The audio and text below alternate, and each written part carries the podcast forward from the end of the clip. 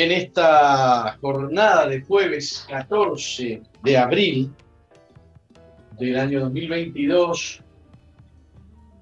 en Semana Santa, continuamos contentos y felices anunciándoles que nosotros tenemos eh, en este día una celebración especial de Semana Santa. Voy a hacer énfasis y nunca. Oh, se me cayó. Y nadie me decía nada. Ahí está. Se me cayó, se me cayó. Ahora se, ahora se escucha bien. Sí, se está escuchando perfecto ahora. ¿Y se, se llegó a escuchar lo otro? Eh, se escuchaba como que estuvieras adentro de... no sé, era, raro. Bueno, decía que estamos, eh, eh, que hoy es este jueves 14 de abril y que se, se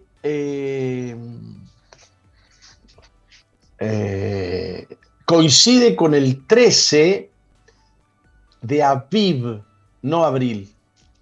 13 de Aviv, o también cuál era el otro nombre que tenía el mes. Nisan. Nisan. Se corresponde con el 13 de Nisan. Es el día anterior a la Pascua. La Pascua no son varios días, la Pascua es, eh, es un día. Este, la Pascua es un día, es la celebración digamos, de el sacrificio del Cordero de la Pascua, que eh, significa entrar eh, en pacto con Dios. Cuando el pueblo de Israel salió de Egipto, la señal de fe era sacrificar un cordero, la señal era eh, tomar la sangre y colocarla en los postes de las puertas, en los dinteles, y la salvación vendría por haber hecho ese acto de fe. La muerte pasaría de largo, pasaría por alto las casas de los creyentes hebreos, eh, y entonces este, caería la muerte, la condenación sobre los primogénitos de los egipcios y de los animales de los egipcios. Eh, esa es la Pascua, ese es el día de Pascua, es el día que ellos salen, es el día que ellos, perdón, no es el día que salen de Egipto, sino es el día que celebran el sacrificio y pintan los postes. Ese es el día de la Pascua en eh, el origen hebreo, el origen hebreo de la Pascua en, la Pascua de, Jesús, en la Pascua de Jesús, el sacrificio, el sacrificio que se sacrifica es Jesús mismo en el mismo horario del sacrificio del Cordero mm, Pascual. Este, y nosotros entonces estamos ubicados un día antes. Ahora sí le pido a Mauri que me ponga el cuadrito ese que me puso recién no sin antes saludar a toda la gente que nos está escribiendo y saludando. Hermoso día, apóstol, por aquí, la estanzuela, te, te amamos. Gracias por compartir la sabiduría. Este, nos ponen Carlos y Fabiana y bueno, eh, Shalom, me ponen por ahí algunos otros. Este, gracias por cada enseñanza, apóstol, me pone aquí Teresa de Almeida. Eh, Lucy Pordomo dice Dios le bendiga. Bendiciones, apóstol, muy buena toda la información que nos transmite, dice Isabel García. Gracias, gracias, gracias por sus comentarios. Muchísimas gracias. Promuevan esta, eh, esta página, eh, el programa de SOE que sale a través de esta, de esta página. ¿No me, pusiste, eh, ¿No me pusiste el cuadrito? Ahí está. Ahí lo tenemos. En este cuadrito podemos ver dos rectángulos básicamente. No sé decir qué color vos. Un color eh, mostaza. Uno es, mostaza. Un, mostaza y el otro es un rosa. Rosa viejo. Pálido, ¿no? Sí. Un rosa. Un rosa viejo. Esos dos rectángulos de esquinas redondeadas representan dos días. Eh, uno es el día 13 de abril, que coincide hoy con el 15 de abril del, año 2022. Eh, ese es el día que estamos viviendo hoy. Ese es el día que hoy celebramos. Entonces, eh, como dice el Evangelio de Juan, capítulo 13, versículo 1 y 2. Sería, sería bueno que lo anotaran ese. A ver, ahí está, Juan 13, ahí lo está señalando Mauri. Y dice así la palabra de Dios. Antes de la fiesta de la Pascua, ¿qué escuchó usted, Roxana? Antes de la fiesta de la Pascua. Antes de la fiesta. O sea, no en la fiesta de la Pascua. No. Sabiendo Jesús que su hora había llegado para que pasase de este mundo al Padre, como había amado a los suyos que estaban en el mundo, los amó hasta el fin. Y cuando cenaban, ¿cuándo cenaban? Antes de la fiesta de la Pascua. Antes de la fiesta de la Pascua. Cuando cenaban, como el diablo ya había puesto en el corazón de Judas Iscariote, hijo de Simón, que le entregase, sabiendo Jesús que el Padre le había dado todas las cosas en las manos, bueno, no, hace falta que sigamos, que sigamos hablando. Entonces, esta enseñanza, eh, porque está, está, está un poco tergiversada, eh, dice que celebró Jesús la Pascua con sus discípulos. No celebró la Pascua con sus discípulos, aunque hay otro evangelio que no es el de Juan, que nos mete en duda. Hay un evangelio que dice cuando llegó la fiesta. A ver, a ver, a ver, a ver. Eh, alguien que me ayude, por favor. Ponemos de nuevo em, el relato de uno de los evangelios que, que dice que mm, cuando llegó la fiesta de los panes sin levadura. Bien, Em, sigamos. Tenemos otro versículo aquí, el Juan 18.1. Juan 18.1. Mm.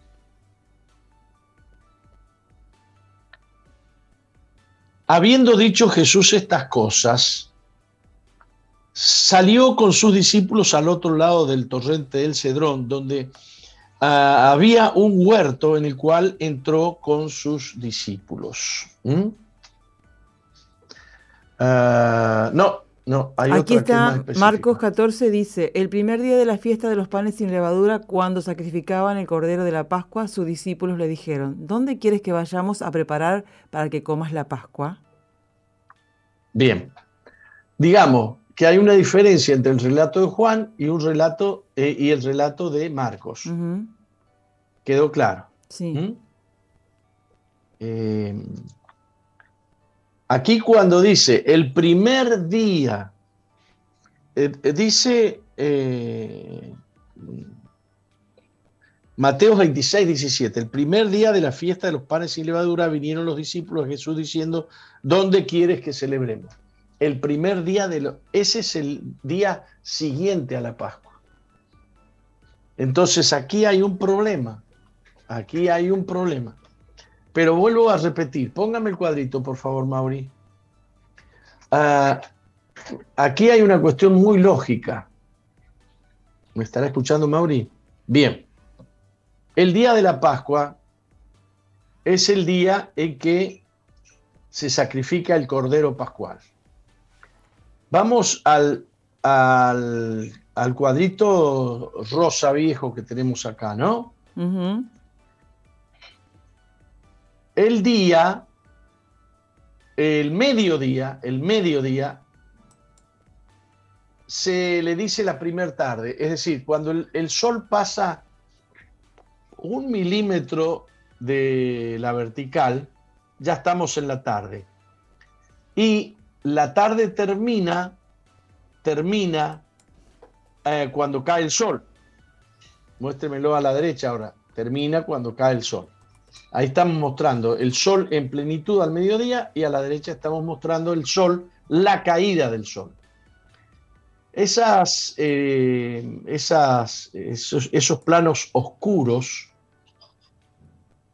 No, no, no, no, no, no, no, no. Abra, abra, abra. Muéstreme todo. Muéstreme todo. Mauricio. Ahí está. El rosado viejo y el, y el mostaza están interceptados por un espacio oscuro. ¿Lo vio? Márquemelo. Ahí que espere, espere, ponga donde puso recién la flechita, a la izquierda, a la izquierda, a la izquierda, la flechita. Ahí está, ahí la puso. A la izquierda. Donde empieza el coso negro, el coso oscuro, más, más a, la izquierda. Abajo, abajo. Más a la izquierda, más a la izquierda. A todos los que nos están escuchando. Ahí, ahí, ahí. Ay, no me quiere. Ahí, ahí. Ahí es la caída del sol del día anterior. Ahora tírese hasta, hasta la derecha a la derecha, la gallinita ciega parece. Pase, la flechita. Perfecto. ahí terminó la noche. Ahí terminó la noche. O sea, que esa zona oscura está marcando la caída del sol del día anterior y el amanecer del día siguiente.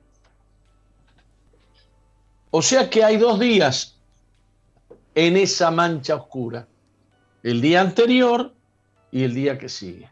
Bien, volvamos a poner el cuadrito donde tenía que estar. Muéstremelo entero. Muéstremelo entero. Bien. Entonces, hoy me lo vuelve a agrandar. Ahí está. ¿Qué pasó? Bien. Eh, agrándelo un poquito, agrándelo, agrándelo. Que se vean los dos, los dos días completos, pero estábamos hablando del sol al mediodía y estamos hablando del sol a la caída del día de Pascua. El cordero sacrificial se sacrificaba, o el cordero del sacrificio, se, el sacrificio se hacía, le dicen, entre las dos tardes. Ahí donde aparece la cruz, donde aparece la cruz, ese es la hora del sacrificio, aproximadamente las 3 de la tarde. Entonces se sacrificaba el cordero pascual y a la noche se comía. Vamos a la noche donde dice cena pascual. Cena pascual, a la derecha. Ahí está. Claro, ahí Jesús, ahí Jesús, ya fue sacrificado, ya no, ya no Ya me sacó, yo no sé para qué grande y chica. Se sacrificaba en el lugar de la cruz y se comía al llegar la noche. Al llegar la noche, sí, ya era Pascua. Es la Pascua porque el día comenzaba a la caída del sol. ¿Mm? Entonces Jesús murió, vamos de nuevo a la cruz. Jesús murió en la cruz del Calvario alrededor de las 3 de la tarde, vamos a la cruz. Eh, murió alrededor de las 3 de la tarde, el día de Pascua, y a la noche no podía cenar con los discípulos Claro. ¿Me entiende usted por qué? Claro. ¿Usted me entiende a mí? Sí, perfecto. ¿Por qué? Porque ya no estaba. Porque estaba muerto, porque estaba enterrado. Se apresuraron a enterrarlo porque era la Pascua. Porque era la Pascua. Así que si él cenó con sus discípulos, ¿cuándo cenó? Fue anterior, dos días, el día anterior a, a lo que es la Pascua. Perfecto, muéstreme el cuadrito completo. La cena de Jesús con sus discípulos, entonces, es eh, donde está ese cuadrito que dice cena del Señor. Cena del Señor. ¿Qué pasó ese día? ¿Qué pasó ese día? Esa noche, esa noche, Jesús cenó con sus discípulos y estableció la cena del Señor. Esta noche los espero en la iglesia, porque vamos a hablar de esto. No solamente la cena del Señor tiene que ver con los símbolos del pan y el vino que compartió con sus discípulos, sino que tiene que ver con el fin de un pacto y el inicio de un nuevo pacto. El Antiguo Testamento llegaba a, a su clímax esa noche. Y esa noche Dios comenzaba un nuevo pacto, o anunciaba, perdón, anunciaba un nuevo pacto que estaba a punto de, eh, de comenzar. Esa noche se anunció el pacto, pero Jesús murió al día siguiente, cuando entró en vigencia el nuevo pacto. Dígamelo usted que me lo diga Mauri, que está con la flechita en cualquier lado. Vaya a la cruz, Mauri. Ahí está, ahí está.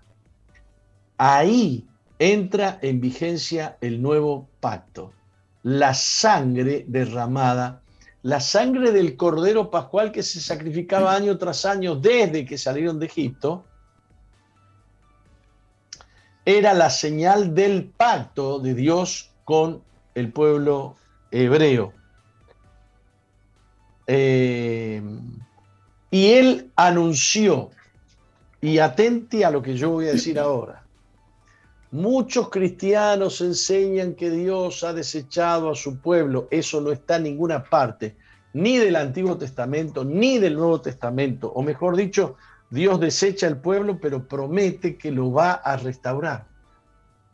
Eso está por todas partes promete, no desecha a la descendencia de Abraham, no desecha a la descendencia de Isaac, no desecha a la descendencia de Jacob. ¿Queda claro esto? Sí.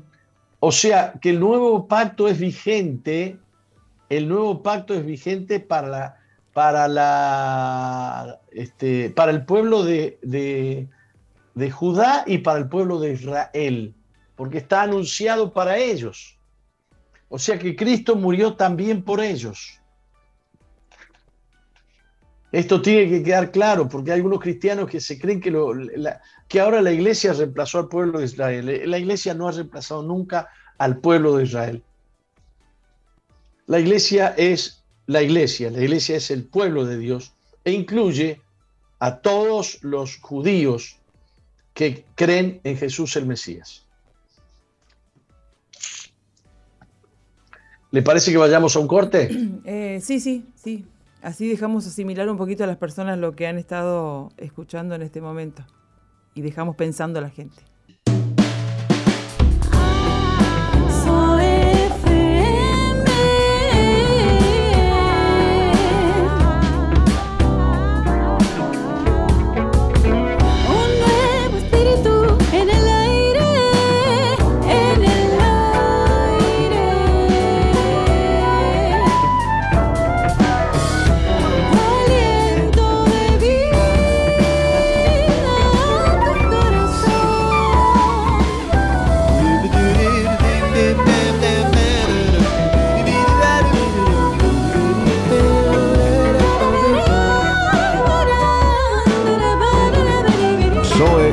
FM 91.5. Hay un nuevo espíritu en el aire.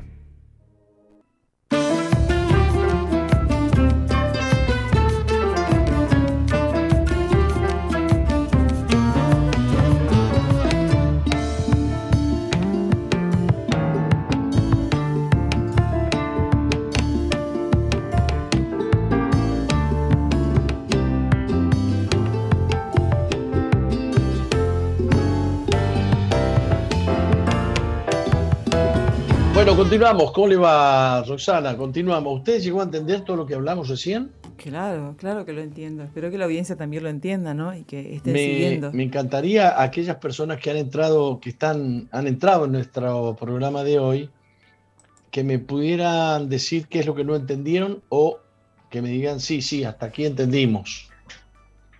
Hasta aquí entendimos. Me encantaría ver algún, algún comentario de ese tipo, ¿no? Claro. Este, entonces, entonces, eh, dijimos que Juan había dicho antes de la fiesta de la Pascua, antes de la fiesta de la Pascua.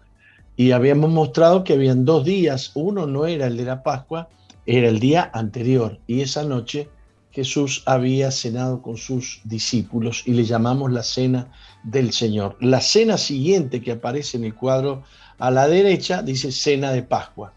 Esa cena de Pascua Jesús no estaba, Jesús ya estaba entonces en la tumba.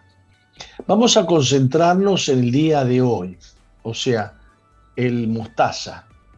A ver si lo agrandamos un poquito. Dejamos. Ahí, ahí está, ahí está. Ah, claro, pero se me fueron todos los titulitos de arriba, mire. Ahí está. ¿Qué pasó en un día como hoy? O sea, ¿qué pasó en el, qué pasó en el día previo a la Pascua? Eh, pasaron un montón de, cosas. Allí Jesús, por ejemplo, cenó con sus discípulos. Después que cenó con sus discípulos ocurrieron muchas cosas. Jesús le lavó los pies a los discípulos. Eh, el Evangelio de Juan eh, nos cuenta cómo este, Jesús anuncia la traición de Judas. Eh, después les habla de un nuevo mandamiento, ámense como yo les he amado.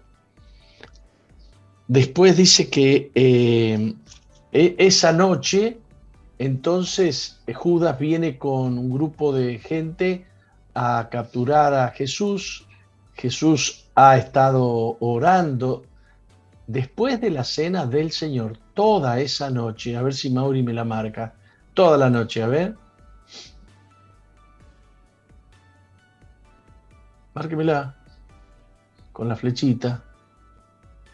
Desde que se oculta el sol el día anterior hasta que nace el sol el día siguiente, esa noche Jesús fue llevado ante Anás, Caifás, estuvo delante del Sanedrín, después se lo llevaron a, Pilatos, Pilatos se lo mandó a Herodes, Herodes se lo mandó de vuelta. Toda esa noche fue la pasión de, Jesús, que fue azotado. Pero previo a eso, Jesús eh, anuncia la negación de Pedro en una charla a los postres de la cena Jesús dice que Él es el camino al Padre, no se turbe vuestro corazón, creéis en Dios, creed también en mí, en la casa de mi Padre muchas moradas. Hay esa noche, esa noche, era una noche extraordinaria. Todo eso está comprendido, todo eso está comprendido entre Juan 13 y Juan 18, ¿verdad? Claro. Para que la audiencia lea, ¿no? Ahí en, en el color mostaza. Sí aparece Juan 13 del 1, eh, y 2, cuando Juan dice eh, antes, que, antes que venga la Pascua, ¿no? Entonces, ahí después, desde, desde ahí en adelante hasta el capítulo 18, se relatan las cosas que eh, suceden esa noche. Hasta que, hasta que lo, este, incluido el arresto de Jesús, Jesús ante el sumo sacerdote, eh, Pedro en el patio de Anás, Pedro niega a Jesús, Anás y el, sumo sacerdote interroga a Jesús esa noche, eh, Pedro niega a Jesús, perdón, eh, lo mandan a, para, piden la muerte de Jesús, piden la muerte de Jesús y eso no lo podían hacer los judíos, solamente lo podían hacer los romanos bajo la ley romana. Por eso van a Pilato, que era el gobernador. Y el capítulo 19, versículo 14, dice algo interesante del Evangelio de Juan. Se los leo. Eh, San Juan 19, 14. Era la preparación de la Pascua. ¿Me está escuchando usted? Sí, la preparación de la Pascua. ¿Qué significa era la preparación de la Pascua? Estaban preparando todo para la cena, ¿no? Ya había cenado Jesús la noche anterior con sus discípulos. Claro. Ya hemos llegado a que, eh, a que eh, ya estaba Jesús ante el sacerdote, ante Pilato, ante todo, ante todo. Esa noche ocurrió todo eso y entonces dicen era la preparación de la Pascua y como la, como la hora sexta, entonces dijo a los judíos, he aquí vuestro rey. A esa hora todos los judíos estaban preparándose para la Pascua, porque pasado el mediodía, a las, como a las 3 de la tarde, había que sacrificar el, sacrificar el cordero, había que apurar todo, había que, que, sacrificar, eh, había que, que, que, crucificarlo rápido, porque Jesús, el Roca, tenía que morir, eh, morir a la hora que el cordero era sacrificado. Esto es impresionante. Una, ¿Mm? una, una, cuestión, una pregunta existencial. Jesús fue sacrificado a la hora que se sacrificaban los corderos. ¿Habrán sacrificado los judíos mismos ese día o otros corderos, animales? Por supuesto, por supuesto. Ellos estaban apurados porque se venía la noche la cena de la Pascua. Una ordenanza de Dios importante que no se podía pasar, eh, pasar por alto. no, no, podía no hacerse. Entonces, este, volviendo al, al, cuadrito mostaza, este, Jesús enseñó un montón de cosas. Jesús enseñó esa noche,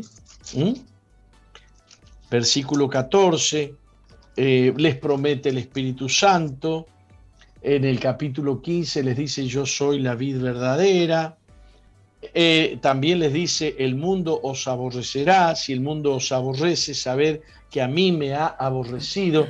Hay un montón de enseñanzas que están esa misma noche. Estas cosas os he hablado para que no tengáis tropiezo, os expulsarán de las sinagogas, y aún viene la hora que cuando cualquiera que os mate pensará que rinde servicio a Dios. Esto lo hizo el apóstol Pablo. ¿Me ¿Eh? Sí, sí. El apóstol Pablo consentía la muerte, los perseguía, los, bueno. Eh, y les anuncia,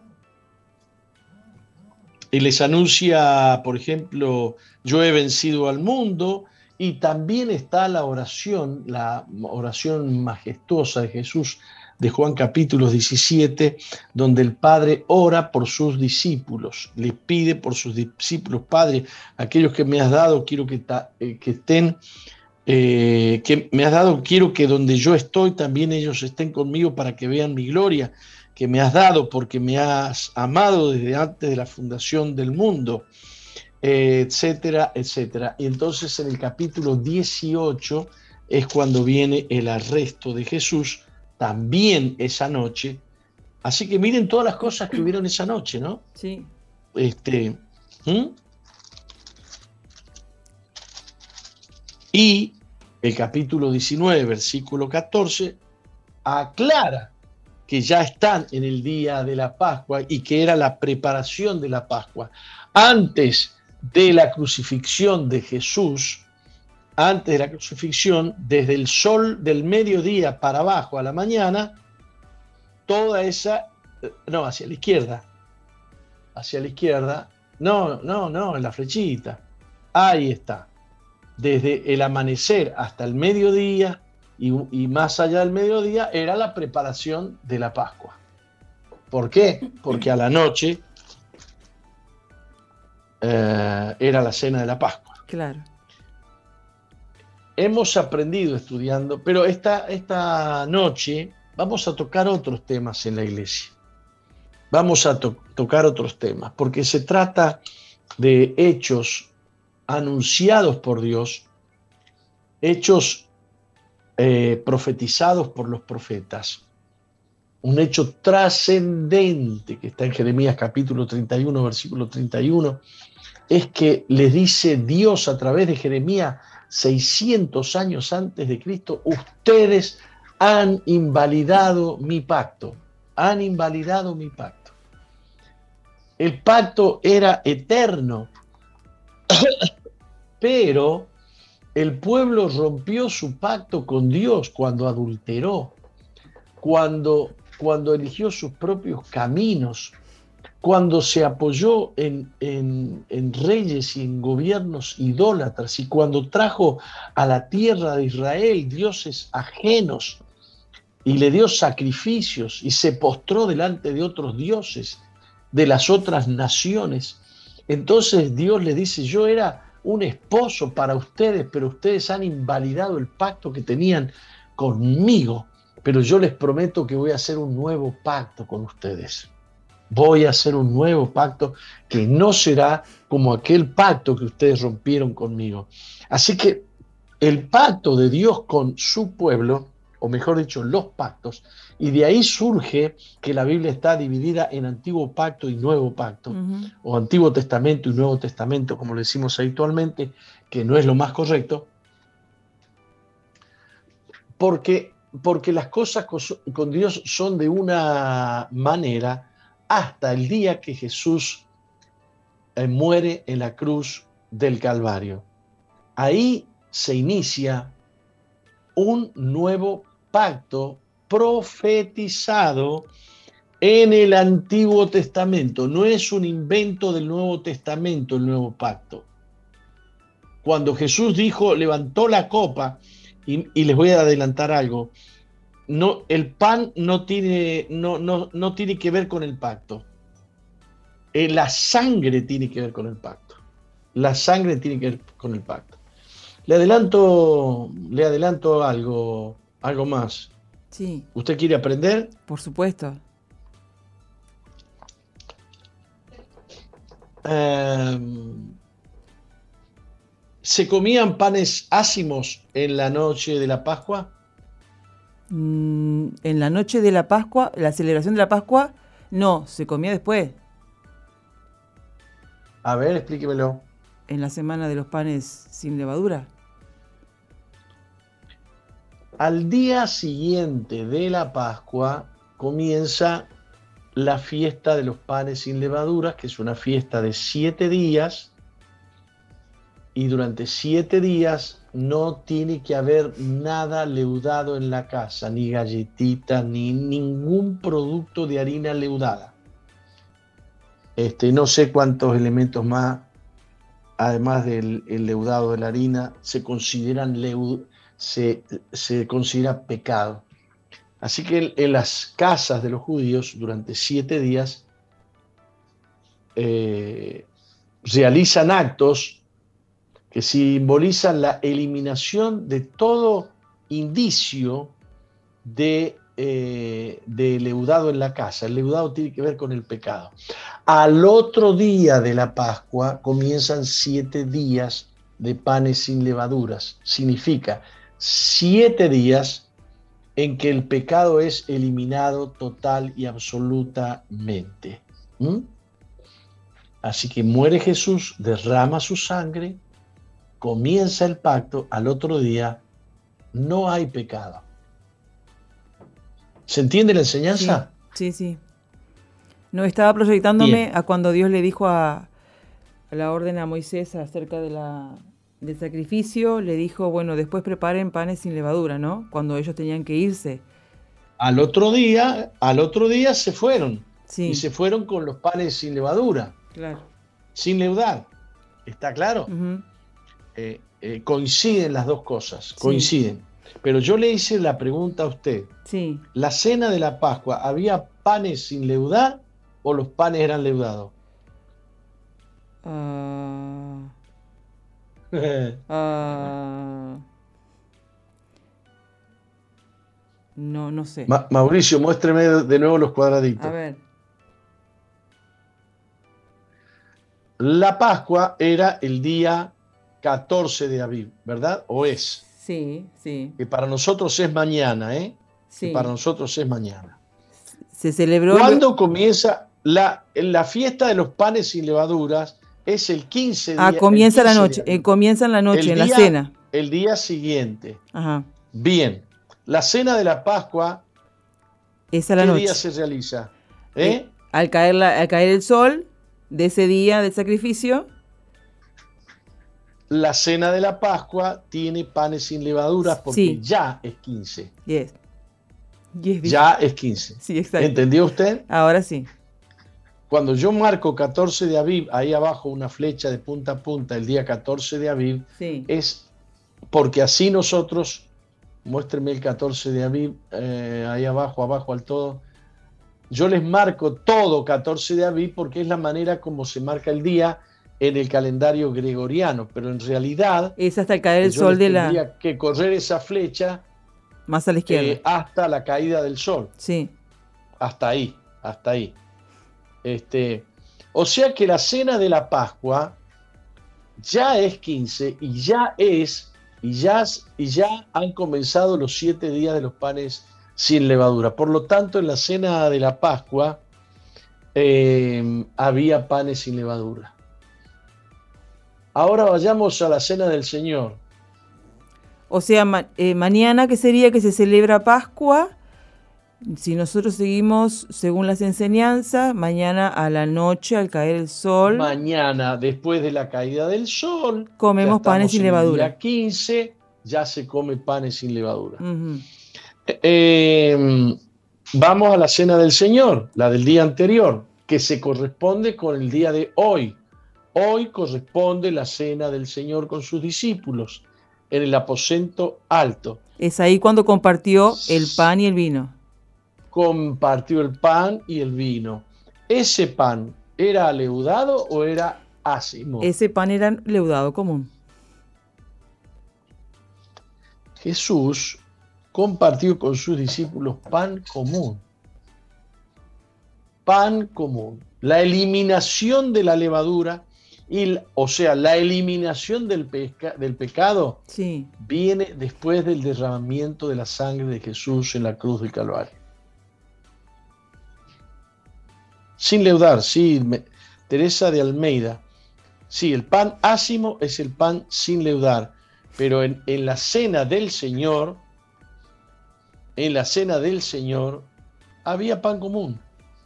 Cuando Jesús pas- partió el pan y dijo, esto es mi cuerpo que por vosotros es partido, era en el día anterior a la remisión de los pecados. La redención y la remisión de los pecados se hacía el día del derramamiento de la sangre. Claro, y como Jesús, este, él, él, aunque no, no aceptaba lo que son las tradiciones de los hombres, él cumplía con lo que estableció Dios en su palabra, Dios Padre, acerca de las festividades, porque él celebró muchas veces la Pascua. eh, en, en sus años antes de morir, él celebraba con sus discípulos y celebraba con... No, Jesús tenía muy bien establecido lo que era obedecer claro, a las costumbres de los hombres y lo que es y obedecer, lo que Dios había ordenado. Claro. Jesús obedecía lo que Dios había ordenado, el Padre había ordenado Sí, a la perfección y él dijo que ni una jota, jota ni una tilde iba a ser cambiado de, cambiada de la ley. Lo que Dios había ordenado es eterno. por eso cuando es él celebró la cena, eh, no celebró con los panes sin, eh, sin levadura porque él seguía lo que era la, la ley de Dios, la- la- el Los mandamiento panes de sin levadura había que comerlos el otro día. Claro. Ahora, él iba a estar en la sepultura el otro día. Por eso, claro. Él iba a estar en la sepultura. Este, bueno, espero que están aprendiendo. Aquí me dice que interesante, apóstol, no sabía que el pan de la Santa Cena era con levadura. Claro, es que los cristianos en general hemos estado acostumbrados a creer que la cena de Jesús con sus discípulos era la cena de la Pascua, pero no. El Cordero Pascual era Él y tenía que estar sacrificado y cocinado. Eh, Claro, es como que él dijo, Bueno. esta cena no la voy a poder, no la voy a volver a compartir con ustedes, es como una cena que, que él quiso tener con sus amigos, ¿no? Eh, la última cena que quiso tener con sus amigos. Eh, ¿Cuánto he deseado, eh, cuánto he deseado esta cena compartirla con ustedes? claro, Porque era la cena de despedida y mire que enseñó muchas cosas esa noche. sí, Muchas cosas que estamos habituados a, a leer y a enseñar y a predicar se, se enseñaron esa noche. Cuando Jesús les dice, yo soy la vid verdadera, mi padre es el labrador, todo pámpano que en mí no lleva fruto lo quitará. Oh, mire lo que estoy leyendo. A ver. Eh, eh, estoy leyendo que los creyentes que no producen fruto Sí. se van al infierno. Esto es terrible, mire. Ojalá el mundo cristiano supiera o entendiera en profundidad lo serio que es estar ligado a Jesús, lo importantísimo que es estar ligado a Jesús. Eh, permaneced en mí y yo en vosotros, como el pámpano no puede llevar fruto por sí mismo si no permanece en la vid, así también vosotros no, eh, no, si no permanecéis en mí. Yo soy la vid, vosotros sois los pámpanos. Una enseñanza extraordinaria. Fue esa noche. Eso fue en la noche que cenó con sus discípulos. Les adelantó que iban a ser aborrecidos de todos. Si me han aborrecido a mí, a ustedes también. Si me han recibido a mí, a, mí- a ustedes lo van a recibir. Y si a mí no me han recibido, a ustedes tampoco les van a recibir. ¿Mm? Después le dijo que no se hagan problema, que el Espíritu Santo iba a venir y que los iba a guiar a toda verdad. Después le dice que toda la tristeza se va a convertir en gozo. Le dice no tengan miedo, reciban mi paz, etcétera. Yo he vencido al mundo. Jesús ora eh, por sus discípulos en el capítulo 17. Recién ahí viene el arresto de Jesús, que habrá sido como a la medianoche y después toda la noche lo han estado juzgando y lo han estado mandando para acá y para allá hasta que se decide que debe ser crucificado y se lo lleva al Gólgota y ahí él muere. Ese es el día de la Pascua y esa noche se comen los panes sin levadura. Muy bien, qué interesante. Apóstol no sabía, me dice acá Teresa, per- perdón. Eh, y me dice Ricardo Santana, el vino necesariamente tiene que estar fermentado. Si no es vino, es jugo de uva. ¿Cómo beben el vino los judíos? Mire, para los judíos este, el vino es vino, el Claro, jugo de uva es jugo de uva. claro. ¿Mm? Este no este, es un tema de discusión aparte, Claro. es un tema largo, es un tema largo. Pero a- hasta donde yo sé, los judíos se toman unos muy buenos vinos, en- Vinos en- kosher. unos lindos vinos kosher la, la noche de la de, de la cena de la Pascua. ¿eh? Bueno, Eh, muy bien, vamos a un corte. Vamos. No cambies, ya volvemos con Misión Vida.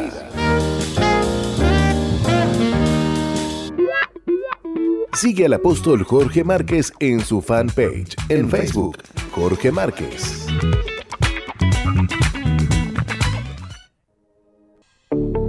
Estás en la sintonía de CXD 218, Zoe FM 91.5, Gospel Music.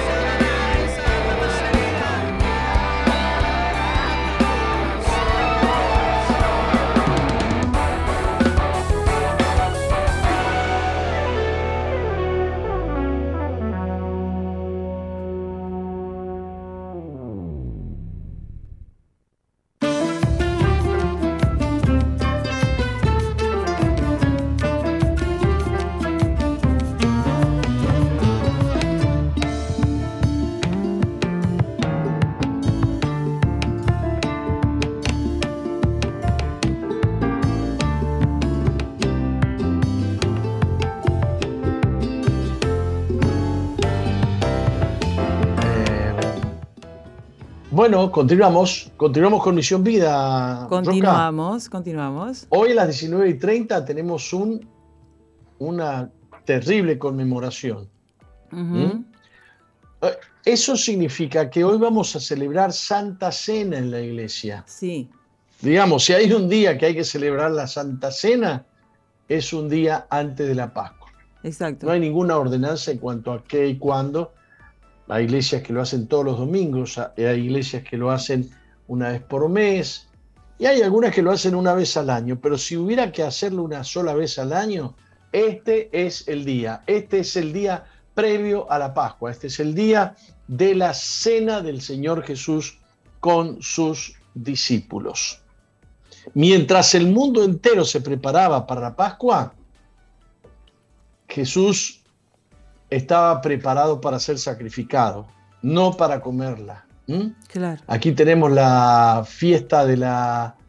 eh, eh, esta- esta- estas son las fiestas ordenadas por Dios, llamadas fiestas de primavera. La número uno es La la, Pascua.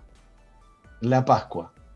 Este, la número dos es la de los panes sin levadura, siete días. Y la número tres es la de Pentecostés. Pentecostés, Ujú, 50 días después de la Pascua. ujú. Siete veces siete más uno, ¿eh? Sí. Bien.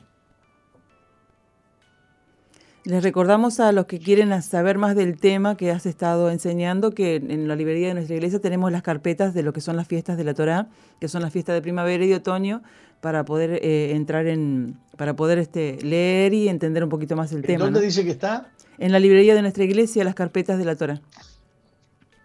Eh, sí, sí. Tenemos carpetas donde están eh, estos estudios hechos en profundidad. Eh, bueno, me gustaría saber si alguien del público nos escribe y nos dice, bueno, qué es lo que vio de nuevo, qué es lo que le sorprendió o ya sabía todo esto. Algún comentario, por favor, aquí en mi fanpage o en, en el WhatsApp del, ¿cómo se llama? ¿El número? 094-929-717. 094. ¿No hay ningún saludo en ese teléfono Ah, hoy? no, no, o se ve que la gente se fue de vacaciones o está muy atenta atendiendo, porque acá... O, o estoy- ya se, o ya se acomodó a o ya se hizo fanpage. lío. Bueno, me gustaría eh, recibir comentarios. ¿eh? A ver, alguien está escribiendo. Eh, 094-929-717 es el WhatsApp de SOFM. Bueno, mientras nos preparamos para hablar con María Capó, este, que tiene 20 años, que asiste a nuestra iglesia Misión Vida de Punta de Rieles, eh, que es una de las chicas que forma parte del grupo de danza de la iglesia. La tenemos por ahí para Está, verla. está acá. Hola, sí, estoy acá. Esta princesa que Ah, conozco desde que venía chiquivida. está. María, ¿desde cuándo venís a la iglesia? Y en realidad conozco desde que soy chica. Vengo a la iglesia desde que soy chica. Después me aparté y ahora volví. Eh, bueno, para mí seguís siendo chica. Imagínate que vos tenés 20 y yo tengo 70. Para mí también. Para mí también sigue siendo chica. Chica desde bebé. Este, ¿vos, ¿Vos crees que ya sos grande? No, pero comparado cuando tenía cinco, creo que crecí un poco. sí. Desde los 5 años más o menos que venís a la iglesia, Desde que nací en realidad conozco. desde que naciste. Bueno, espérate que miro. A ver, eh, muy buenos días, excelente jornada laboral. Saludos, apóstol. Ah, Acá Reina No dice muy nada. buena la enseñanza, estoy muy atenta, gracias a Dios por sus vidas. Y bueno, y Eduardo también nos dice muy buenas enseñanzas, saludo desde eh, la escuela italiana. eh, bueno, muy bien, bendecido, me ponen acá. No es muy profundo lo, lo- lo que opinan, ¿no? Ricardo Santana dice, el vino fue agregado a la ceremonia luego del éxodo en el desierto, no cosechaban uvas. La vendimia es en otoño, en primavera, la Pascua, el proceso está harto completo. Bueno, muy buena la acotación de Ricardo Santana. Este, muy buena. El vino fue agregado a la ceremonia luego del éxodo. En el desierto no cosechaban uvas. La vendimia es en otoño. En primavera, la Pascua. El proceso está harto completo. Perfecto. Muy bien. Correcto, correcto lo que opina Ricardo eh, Santana. Este, ¿Habrá algún otro estudioso de la Biblia que nos diga, ah, yo no sabía, yo pensé que era la cena de la Pascua? Porque yo me mato aquí tratando de explicar, usted, yo con un entusiasmo estudio la Biblia, me encanta esto a mí. No, y, y- y a ¿Mm? muchos nos, nos gusta aprender, porque claro, son cosas que para nosotros estaban veladas y bueno, y a la luz de la palabra de Dios vamos aprendiendo todas las veces cosas nuevas. Muy bien, pero bueno, mientras alguien más me pone algún otro comentario, eh, dialogamos con mm, María eh, Capó. Eh, su testimonio dice que tenía una vida feliz junto a dos hermanos menores, eh, pero sus papás comenzaron a tener problemas cuando ella tenía 12 años a causa de la infidelidad de su madre y más tarde se apartaron, se apartó toda la, toda la familia de la iglesia, María. Eh, no, eh, mi madre eh, al principio era ella la que estaba firme, después, bueno, pasa eso y mi, me aparto yo y se aparta mi madre. No, mi padre no. Ah, tu papá nunca se apartó. Se apartó, pero mucho antes de que pasara eso. Luego se afirma y pasa eso con mi madre. Usted puede mirar a la cámara, ahí usted tiene enfrente suyo una cámara. Sí. Ahí. Ahí está. bueno, María Capó es una de las flores del jardín de Misión Vida. Del Jardín de Cristo. Este, muy amada, muy amada.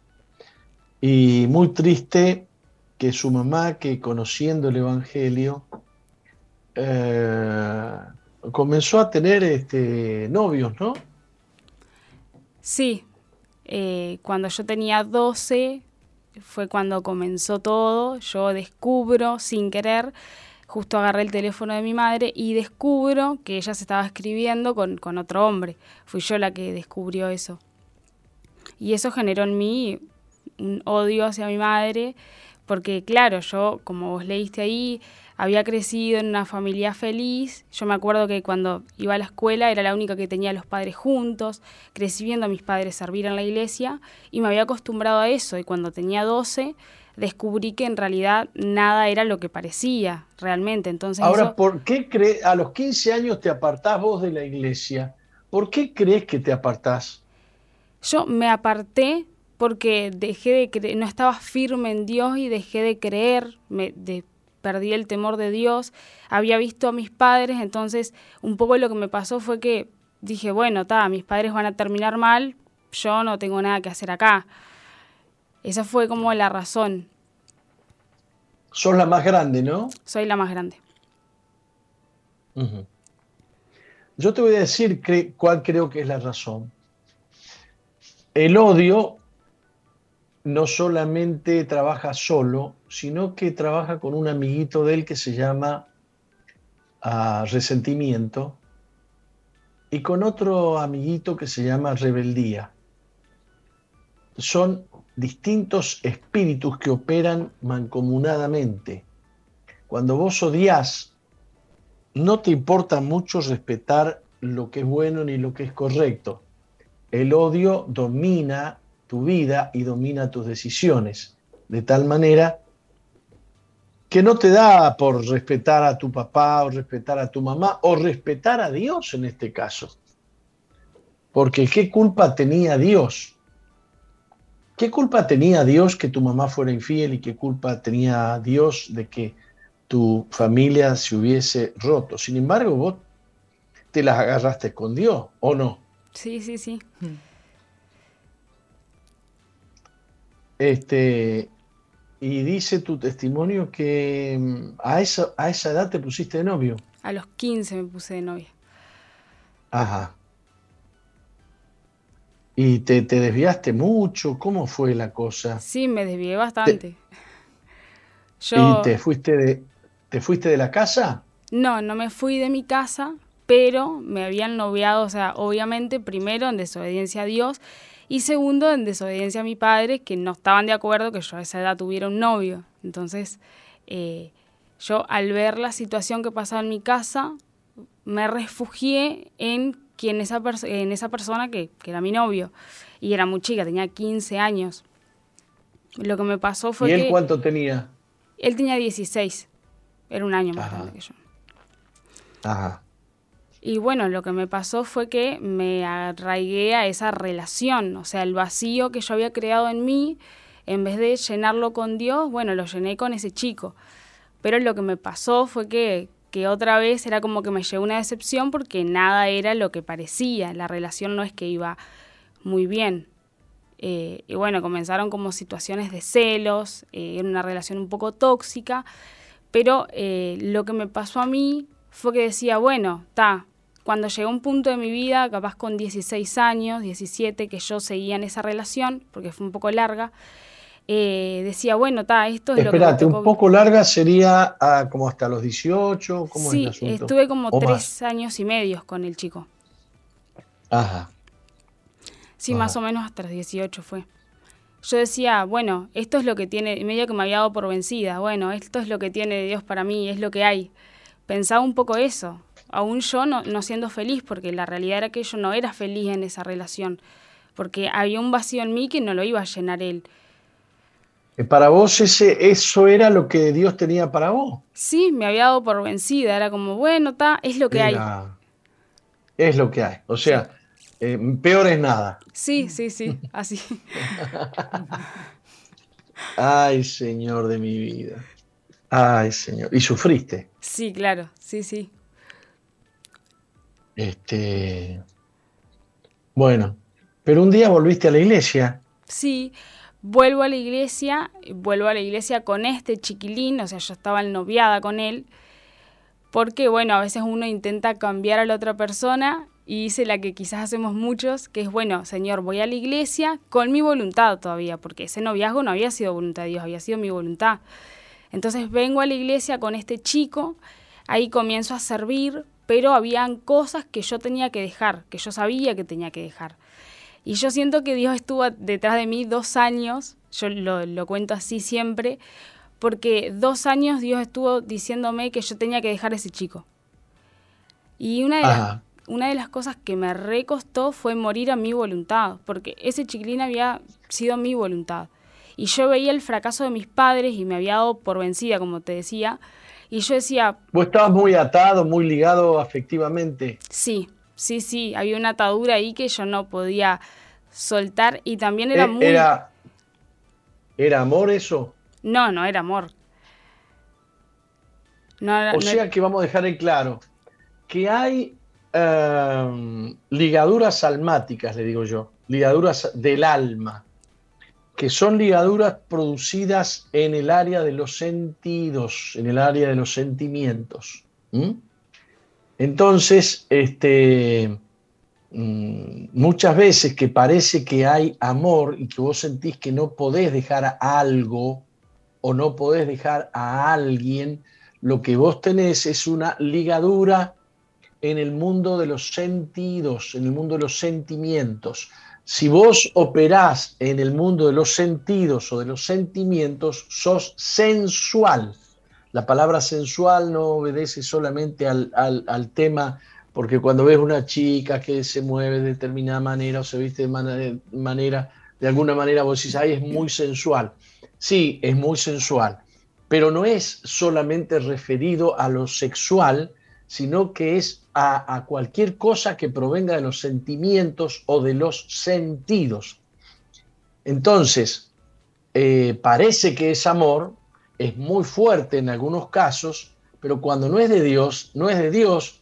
Y entonces los cristianos aprendemos a vivir en obediencia al Espíritu de Dios y a la palabra de Dios y no a lo que sentimos. ¿Queda claro eso? En algún momento te quedó claro a vos que no podías ser eso, que no podías seguir así. Sí, claro.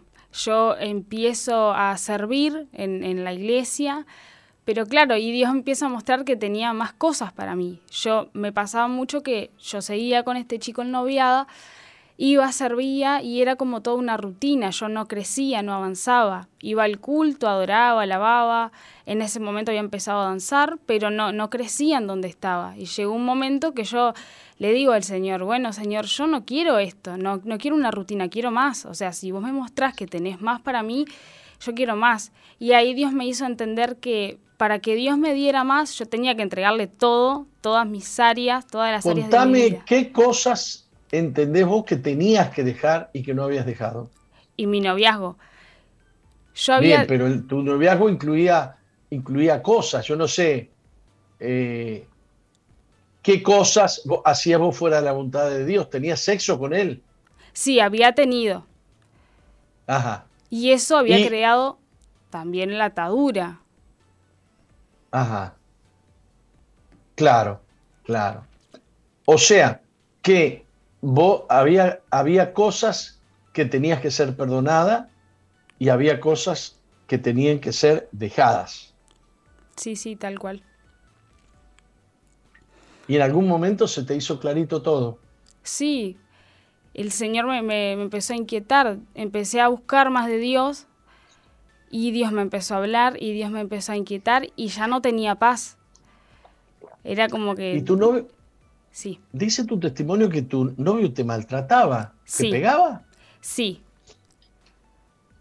Yo en mi adolescencia viví lo que... Y vos pensabas, bueno, eh, eh, eh, Dios quiere que, que esté con este tipo que me pega. No, yo en ese momento ya no pensaba que Dios quería. Yo me había dado por vencida. Decía, bueno, está. Otro era parte de mi inseguridad. Yo decía, bueno, acá quiero o no, estoy pasándola más o menos, pero voy a lo seguro. Porque yo en ese momento todavía era incrédula.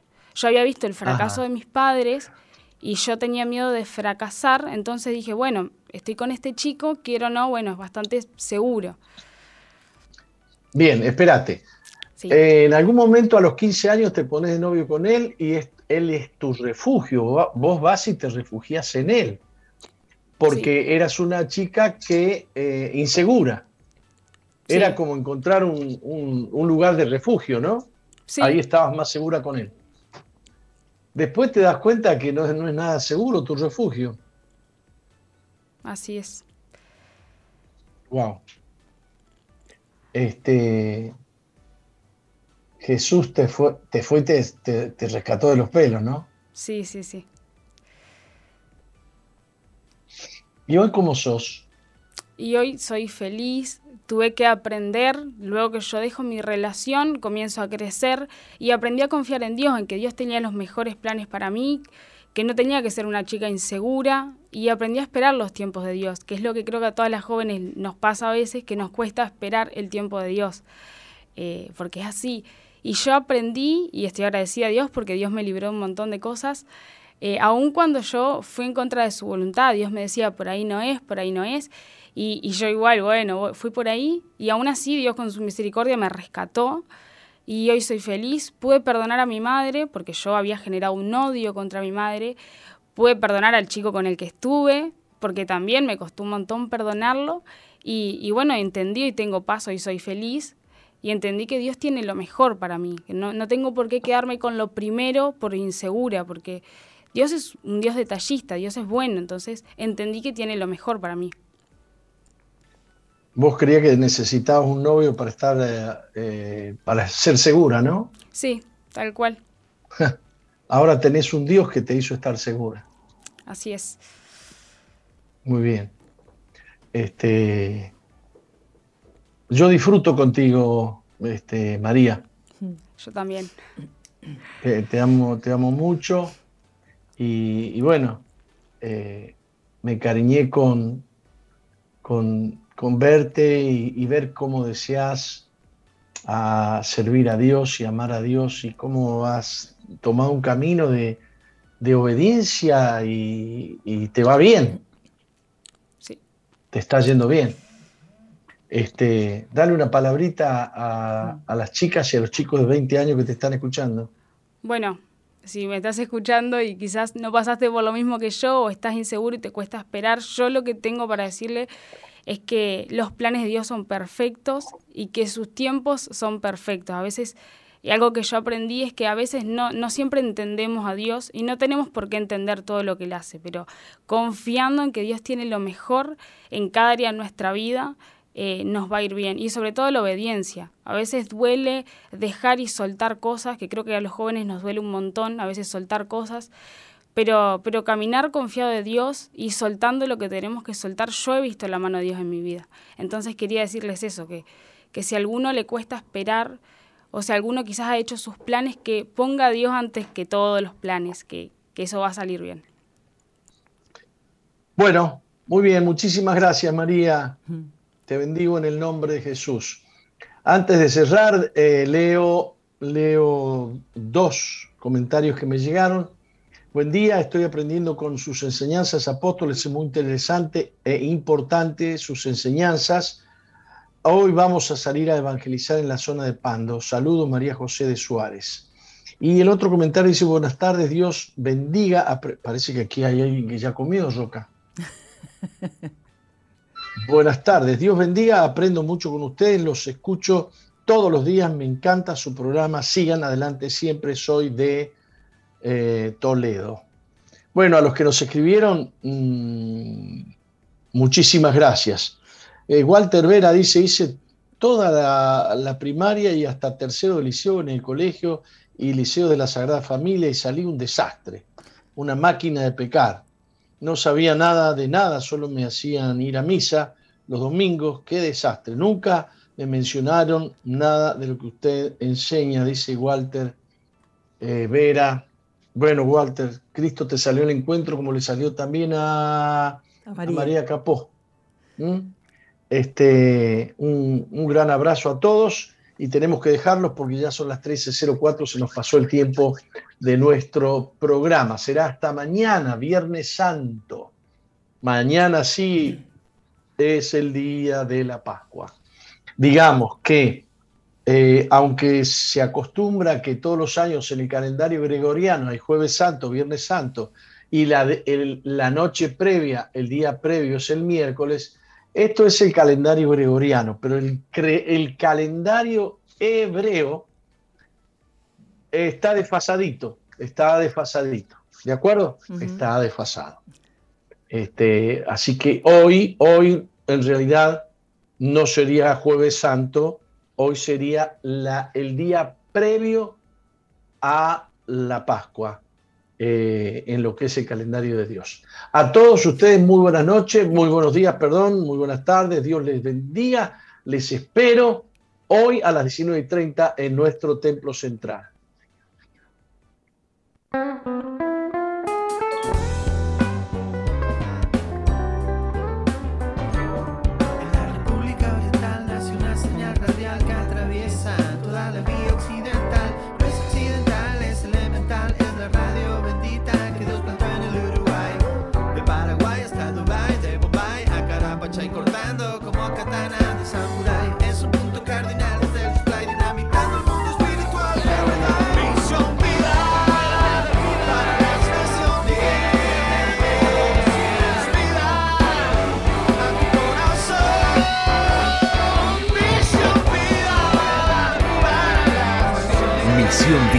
La iglesia que Dios plantó en Uruguay para que juntos alcancemos lo imposible, presentó su programa exclusivo que conduce el apóstol Jorge Márquez.